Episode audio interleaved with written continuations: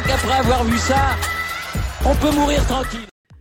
Eh bien bonjour à toutes et à tous, on se retrouve aujourd'hui pour le podcast quotidien Le Tour des Sports. On fait la review de ce jeudi 1er juillet, le premier jour du mois de juillet, et l'actu a été globalement marquée par le basket, comme tous les jours, la, la NBA, mais également le Tour de France et Wimbledon. Et j'entame tout de suite par le basket et le match 6 entre les Suns et les Clippers, finale de conférence Ouest, match 6 chez les Clippers. Et c'est la victoire des Phoenix Suns 130 à 103 qui remporte cette série 4 matchs à 2. Euh, la bande à Chris Paul et Devin Booker qui retrouvent les finales NBA pour la première fois depuis 1993 et l'équipe de Charles Barkley notamment et Kevin Johnson qui affrontaient en 1993 les Bulls de Michael Jordan, les Bulls en quête d'un repeat à l'époque qui était fait par Michael Jordan, Scottie Pippen euh, notamment, oui, Horace Grant, enfin voilà, et peut-être la plus grande performance en finale NBA de tous les temps avec Jordan qui a 40 points de moyenne sur la finale. Enfin bref, un truc absolument énorme. Euh, mais victoire des Suns. Euh, bah, il y a tellement de choses à dire. Bon déjà le match, il est dominé par les Suns. Il est dominé par un homme. Et c'est tellement marquant, c'est Chris Paul. C'est même pas une rédemption, c'est au-delà de là, c'est au-delà de ça, c'est Qu'est-ce qu'a fait Chris Paul? C'est bah déjà c'est peut-être un des tout meilleurs meneurs. C'est un des tout meilleurs meneurs de l'histoire NBA. Mais quand je dis des tout meilleurs, c'est peut-être des cinq meilleurs meneurs. C'est son surnom, c'est Point God. Et honnêtement, enfin, il a tellement illustré ce soir. Il met 41 points, il fait 8 passes décisives. Il perd pas de ballon. Il perd pas de ballon. Un meneur qui perd pas de ballon, c'est exceptionnel puisque le meneur c'est celui qui est censé avoir le plus la balle en jeu. Et Chris Paul dans ce match ne perd pas de ballon. Et le nombre de matchs où on a vu Chris Paul pas perdre de ballon, c'est absolument incroyable. Euh, il fait donc 41 points, 8 passes, 8 passes, 4 rebonds, pas de perte de balle, une maîtrise tactique énorme, un pourcentage au shoot, bah, c'est indécent. Il est à 7 sur 8 à 3 points. Bravo. Bravo, monsieur Chris Paul, qui en plus valide la qualification des Phoenix Suns sur le terrain des Clippers son ancienne équipe avec qui il formait un trio en la personne de Blake Griffin et d'André Jordan. Il le fait sur le terrain de cette équipe sur lequel il a connu tant de désillusions. Sur le Ah, c'est énorme. Franchement, c'est énorme. Chris Paul vit ses premières finales NBA pour sa 16e saison dans la Ligue américaine. Incroyable. Et ils seront sûrement favoris en finale de conf en fonction de l'état de forme des leaders dans, la série de conférence Ouest. Bravo à eux, bravo aux Suns. Ils étaient au fond du gouffre, au fond du gouffre il y a deux ans. L'année dernière, ils font une bulle euh, absolument énorme et cette année, ils font une saison sensationnelle menée par Chris Paul et Devin Booker. Et à ne jamais sous-estimer le travail de DeAndre Ayton au poste de pivot, le numéro 1 de la draft 2018 devant, euh, devant Luka Doncic et Trey Young. Euh, absolument incroyable cette équipe des Suns. Bravo Monty Williams, le coach. Bravo messieurs. Il n'y a, pas d'autre mot. Je vais parler des Clippers qui perdent 4 à 2, qui auront chèrement vendu leur peau, qui auront dans les deux séries précédentes remonté un déficit de 2-0. Ils ont tout donné dans cette série de finale de conf menée par Paul George certes parfois maladroit, mais tellement important. Il met 28 points, plus de dire bon. Enfin, il est, il est, là au rendez-vous, mais évidemment, il leur a manqué Kawhi Leonard, leur meilleur joueur. Euh, Est-ce qu'ils peuvent vraiment s'en vouloir Je pense qu'ils étaient moins forts que les Phoenix Suns sans Kawhi Leonard, ça c'est sûr. Évidemment, il y a de la déception, mais il y a un step de passé euh, de la part des, Clippers. Et voilà, ils ont, ils ont dépassé ce statut d'équipe qui faisait des chokes, qui se chiait dessus. Et euh, voilà, bon, ils perdent 4-2, certes, mais ils n'ont pas à rougir de leur performance parce qu'en face, les Suns étaient tout simplement plus solides, plus en place et plus réguliers que, les Clippers.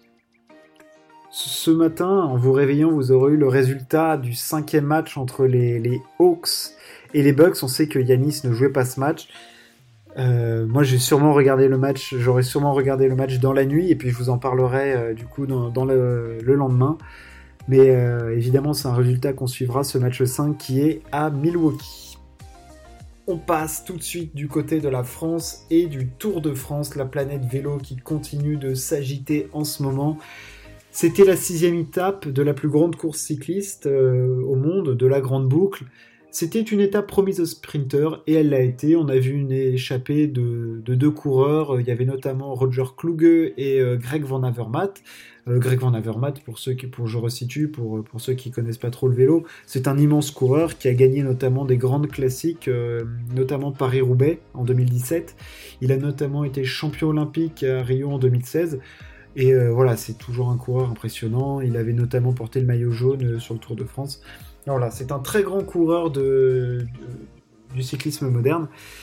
Mais cette étape était promise aux sprinteurs et c'est Mark Cavendish qui s'impose encore. Enfin ça, honnêtement, c'était déjà énorme la première fois qu'on l'avait prononcé et c'est encore plus énorme parce que maintenant on peut le dire, Mark Cavendish est le meilleur sprinter du peloton de ce Tour de France 2021. Et celle-là, je peux vous dire qu'il fallait se lever tôt pour la sortir sans perdre une dent. Marc Cavendish s'impose devant Jasper Philipsen de Alpecin Phoenix et Nasser Bouhani encore sur le podium. Ardon Nedemar fait 4 et Peter Sagan 5ème. Ball fait 6 Tim Merlier, que l'on avait vu remporter une étape, fait 7. Michael Matthews 9ème. Voilà pour les principaux sprinters. Bravo Marc Cavendish. Enfin, les superlatifs, 32e victoire euh, d'étape sur le Tour de France, il n'est plus qu'à deux longueurs d'Eddy Merckx. On est obligé de le dire, même si lui ne veut pas l'entendre, on est obligé d'en parler, parce que voilà, quel record euh, d'Eddy Merckx. Il n'y a plus devant lui en termes de victoire sur le Tour de France que Mario Cipollini et euh, Eddy Merckx. Ça classe un bonhomme quand même. c'est même plus une rédemption, là, c'est énorme ce que fait Marc Cavendish, il n'y a plus de mots pour décrire ce qu'il fait. Le sprinter de l'île de Man, il est incroyable il porte le maillot vert et est-ce qu'il est capable d'aller chercher ce maillot vert? Honnêtement, c'est possible parce que Peter Sagan n'a fait pas des résultats énormes sur les sprints. Il est moins bien placé que d'habitude, même si là il fait encore cinquième, il sera là. Hein. Mais surtout, ce qui est important, c'est que bien évidemment, on compte les points sur les étapes euh, plutôt de plat pour euh, le classement du maillot vert, mais il y a aussi les sprints intermédiaires, et sur les étapes de montagne, les sprints intermédiaires sont placés avant les premières difficultés, ce qui fait que Peter Sagan ne peut pas faire fi de ses qualités de grimpeur par rapport aux autres sprinteurs, là où il fait toujours la différence pour avoir remporté déjà cette maillot vert.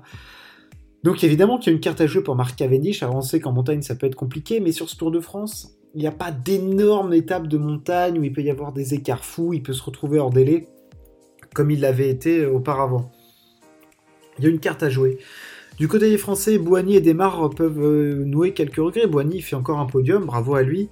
Mais euh, Marc Cavendish est impressionnant. Et puis Jasper Philipsen, il envoie du bois. Hein. Ça développe de la watt. Hein. Il y aurait de quoi faire euh, tourner une, centrale nucléaire avec les deux. Hein. Donc c'est impressionnant. Et puis du côté des favoris, c'était une journée tranquille. Et on va plutôt parler de l'étape du jour, la septième étape, qui est une étape très accidentée, euh, où on commence à avoir des petites montées et un col de deuxième catégorie pour finir. Euh, est-ce que c'est le genre d'étape qui peut plaire à notre Julien national? Évidemment que oui. Euh, avec ses petites montées, avec ses, ses côtes sur lesquelles il est capable de faire péter des attaques absolument sensationnelles. Euh, voilà, on sait que là, là, les punchers, ils peuvent se régaler sur ce genre d'étape. Si notamment Wout van Aert, bien qu'il ne se lâche pas complètement encore, euh, c'est normal parce qu'il se réserve pour, euh, pour aider Primoz Roglic ou Jonas Vingegaard d'ailleurs. Il est capable sur ce genre de, profil, voilà, on, le voit. Il y a notamment le, donc le signal du Chon, qui est une côte de 5 km à 5,7%, où il, y a où il y a de la place, ou la côte de quatrième catégorie, la côte de, de la Gourlois. Ah, il y, a, de quoi faire péter une petite attaque et peut-être faire sauter un petit peu tout ce monde. Enfin, de toute façon, c'est une, une, étape qui, qui, est très longue, qui fait 250 bornes, c'est très rare sur le Tour de France, et qui se prête à ce qu'il y ait des attaques et des, tentatives de la part d'outsiders ou de, gros punchers, notamment. Enfin, je pense qu'à Mathieu Van Der Poel, sur ce genre d'étape, s'il si, se fout du maillot jaune et de le garder une étape de plus, ah, franchement, euh, là-dessus, il peut, il peut faire péter un peu, un peu tout ce qu'il veut. Ça va être une étape euh, assez palpitante euh, à suivre, notamment. Le tour cycliste, c'est fait. Je vais passer maintenant à l'actu tennis avec Wimbledon. On part sur le gazon que l'on fume, bien évidemment, cette petite herbe. Euh, paf, paf, paf, et tout de suite, on part sur euh, bah, l'actualité qui fâche et les Français. On n'a plus de Français à Wimbledon Et ouais, comme à Roland Garros, pas de Français au troisième tour. Euh, là, là, là, là, là, là, ça c'est coup dur. Euh, donc je fais le, bilan. Clara Burel qui perd face à Kara Juvan. Alizé Cornet qui perd face à Tom Leanovic. Celle-là, elle est vilaine, alors qu'elle était bien Alizé en ce moment. Ça, c'était pour, pour les filles. Pour les mecs, euh, attendez, attendez, je me mélange les pinceaux. Euh, on a du coup Benjamin Bonzi qui fait face à Marine Silic. Bon, il perd en 4-7. Il, joue bien, il lui pose des soucis. Hein, il lui a pris deux fois son service. Il a super bien servi en mettant 19 face pour seulement une double faute. Très bonne stat au service, mais bon, dans l'échange, il était moins fort. Jérémy Chardy qui perd face à Ilya Ivashka, c'est ah, c'est un peu décevant aussi. Mon fils face à Pedro Martinez, trop d'inconstance du côté de mon fils. Euh, et Gasquet qui perd face à Federer. Il peut nourrir. Est-ce qu'il peut nourrir des regrets? Oui et non. Sur le premier set, il peut nourrir des regrets parce qu'il a des opportunités avant Federer et il ne les fait pas et puis il se fait cueillir à froid dans le, dans le premier set au tie-break et puis ça continue dans le, dans le deuxième et dans le troisième, Federer est au-dessus. Franchement, il n'y a pas grand, grand chose à dire. Federer a rassuré. Oui et non. Dans le premier set, c'est vraiment poussif. Euh, on sent que voilà, c'est Gasquet, il joue, c'est pas qu'il joue par intermittence, mais par intermittence, il a des sauts de niveau et tout. Et on sent que s'il y a un adversaire régulier et fort, ça va être compliqué pour, euh, Roger. Euh, du côté des favoris, mec, Medvedev passe face à Carlos Alcaraz en 3-7, c'était logique. Alcaraz, on le sait, c'est plutôt un joueur de terre battue, il est encore jeune, il a 18 balais. Euh, voilà, il passe en 3-7 facile, Medvedev 6-4, 6-1, 6-2, il a pris 7 fois le service d'Alcaraz. Voilà. Il, a quand même gagné Medvedev 95% de points derrière sa première balle. c'est simplement monstrueux. Hallucinant Medvedev. Oje Aliassim passe en 4-7 face à Michael Himmer. C'est dommage de perdre un set et donc un peu d'énergie, mais voilà, l'important il est dans, le fait de, passer les tours. Euh, Berrettini passe en 3-7, Zverev aussi, ça c'est solide de la part euh, des, des, deux tennisman.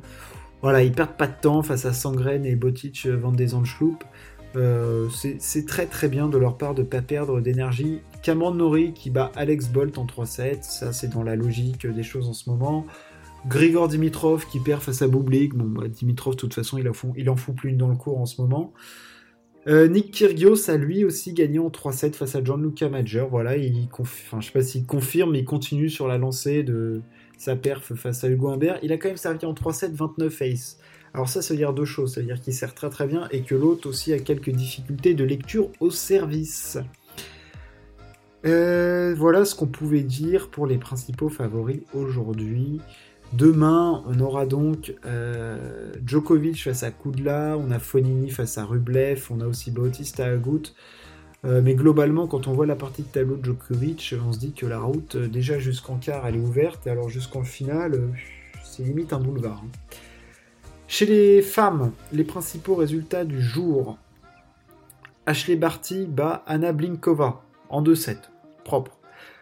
La surprise, c'est. Enfin, je me plus une surprise, c'est Svitolina qui perd en 2-7 face à Magdalinette. Bon, je sais même pas comment analyser ce genre de résultats, tant on sait qu'il peut y avoir des résultats surprenants chez les femmes, mais là il prend 2-7 face à Magdalinette, Vitolina. Bon, le couple, mon fils Vitolina, peut justement entrer ensemble. Bon, voilà, peut-être qu'ils voulaient prendre le même avion, à la limite.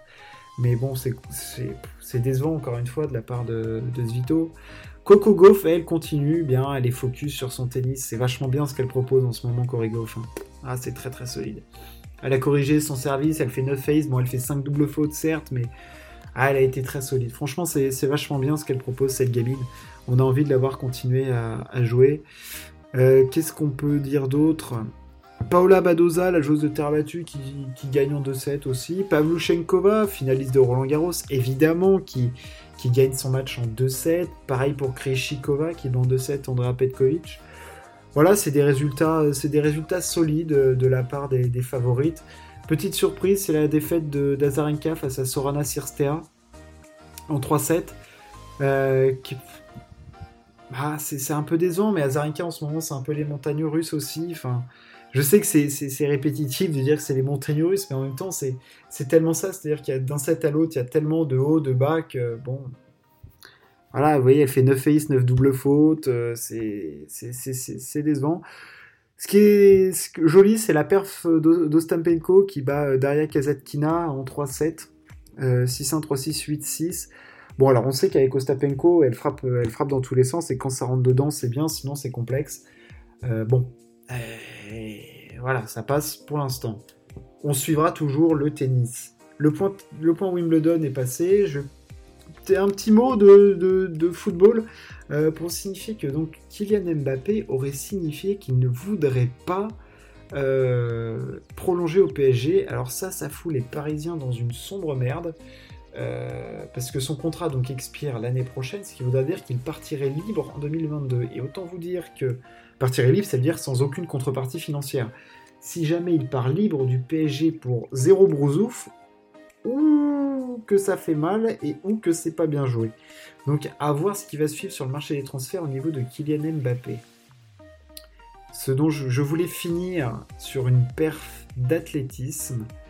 Euh, Warholm, Karsten Warholm, euh, oui c'est ça, il s'appelle bien Karsten, euh, a battu le record du monde du 400 mètres et c'est quand même toujours une surprise, donc c'est un... Ah Karsten Warholm, donc il bat le record de Kevin Young, donc il a fait 46-70, Warholm compte 46-78. Énorme perf de Karsten Warholm, c'est donc un prodige norvégien, hein donc il a 22 ans, euh, évidemment qu'il sera favori pour, euh, pour, les, pour les Jeux Olympiques. C'est le double champion du monde de la spécialité. Enfin, alors là, là, là, c'est un, c'est même plus un favori à ce niveau-là, c'est un ultra favori. Euh, il dit qu'il peut encore faire mieux. On a hâte de voir ce qu'il est capable de produire, mais là, les Norvégiens, avec les, frères Ingerbrechtsen, enfin, franchement, en ce moment, ils sont, ils sont en fusion. Bon, ça, va être euh, hyper intéressant, puis surtout voir des records du monde battus, c'est quand même toujours, euh, toujours quelque chose. Record du monde ou, record des championnats, euh, c'est toujours impressionnant. Bravo à lui, énorme perf, et puis on espère le retrouver dans les mêmes conditions physiques au JO de Tokyo. Le tour des sports, c'est fini pour aujourd'hui. Merci de m'avoir écouté. N'hésitez pas à partager, à vous abonner comme toujours. Merci de m'avoir écouté. Ciao à plus.